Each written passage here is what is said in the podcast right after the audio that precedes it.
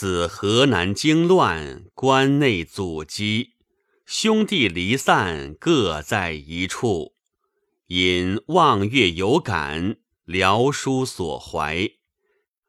记上浮梁大兄，于前七兄，乌江十五兄，兼是扶离及下归弟妹。白居易。时难年荒事业空，弟兄羁旅各西东。田园寥落干戈后，骨肉流离道路中。吊影分为千里雁，词根散作九秋蓬。共看明月应垂泪，一夜相心五处同。白居易所处的中唐是一个多难的时代，他从十多岁开始即因战乱。而离家四处漂泊。德宗贞元十五年春，宣武军节度使董进死，其部下举兵叛乱。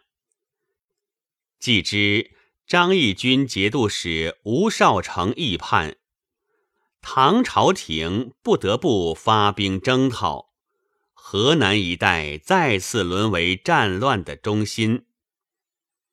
由于漕运受阻，加上荒旱贫仍，关内饥馑十分严重。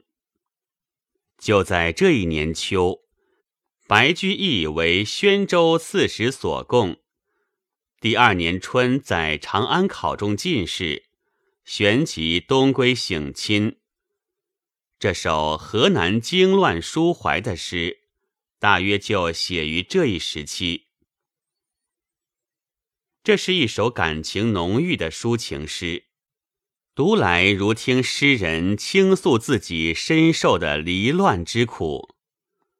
在这战乱饥馑、灾难深重的年代，祖传的家业荡然一空，兄弟姊妹抛家失业，羁旅行役，天各一方。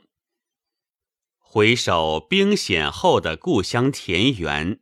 一片寥落凄清，破壁的园舍虽在，可是流离失散的同胞骨肉却各自奔波在异乡的道路中。诗的前两联就是从时难年荒这一时代的灾难起笔，以亲身经历概括出战乱频年、家园荒残。手足离散，这一具有典型意义的苦难的现实生活。接着，诗人再以燕鹏作比，手足离散，各在一方，犹如那纷飞千里的孤雁，只能吊影自怜，辞别故乡，流离四方，有多么像深秋中。断根的蓬草，随着萧瑟的西风飞空而去，飘转无定。吊影分为千里雁，词根散作九秋蓬。两句一向为人们所传颂。诗人不仅以千里孤雁、九秋断蓬做了形象贴切的比拟。而且以吊影纷飞与词根离散这样传神的描述，赋予他们孤苦凄惶的情态，深刻揭示了饱经战乱的零落之苦。孤单的诗人凄惶中夜深难寐，举手遥望孤悬夜空的明月，情不自禁。联想到飘散在各地的兄长弟妹们，如果此时大家都在举目遥望这轮勾引无限相思的明月，也会和自己一样潸潸垂泪吧？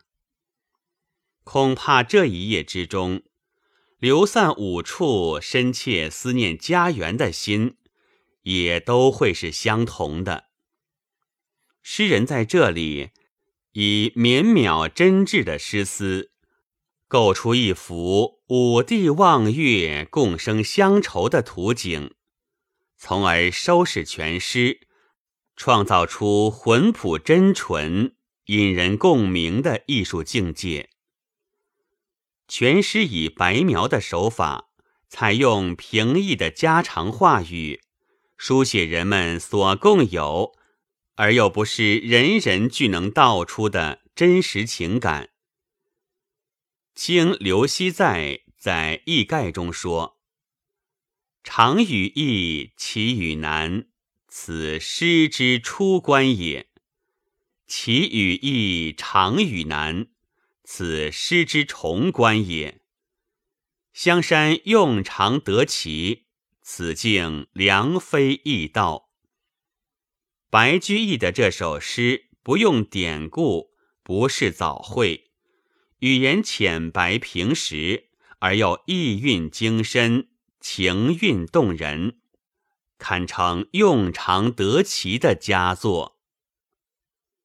本文作者左成文，白云出秀录制。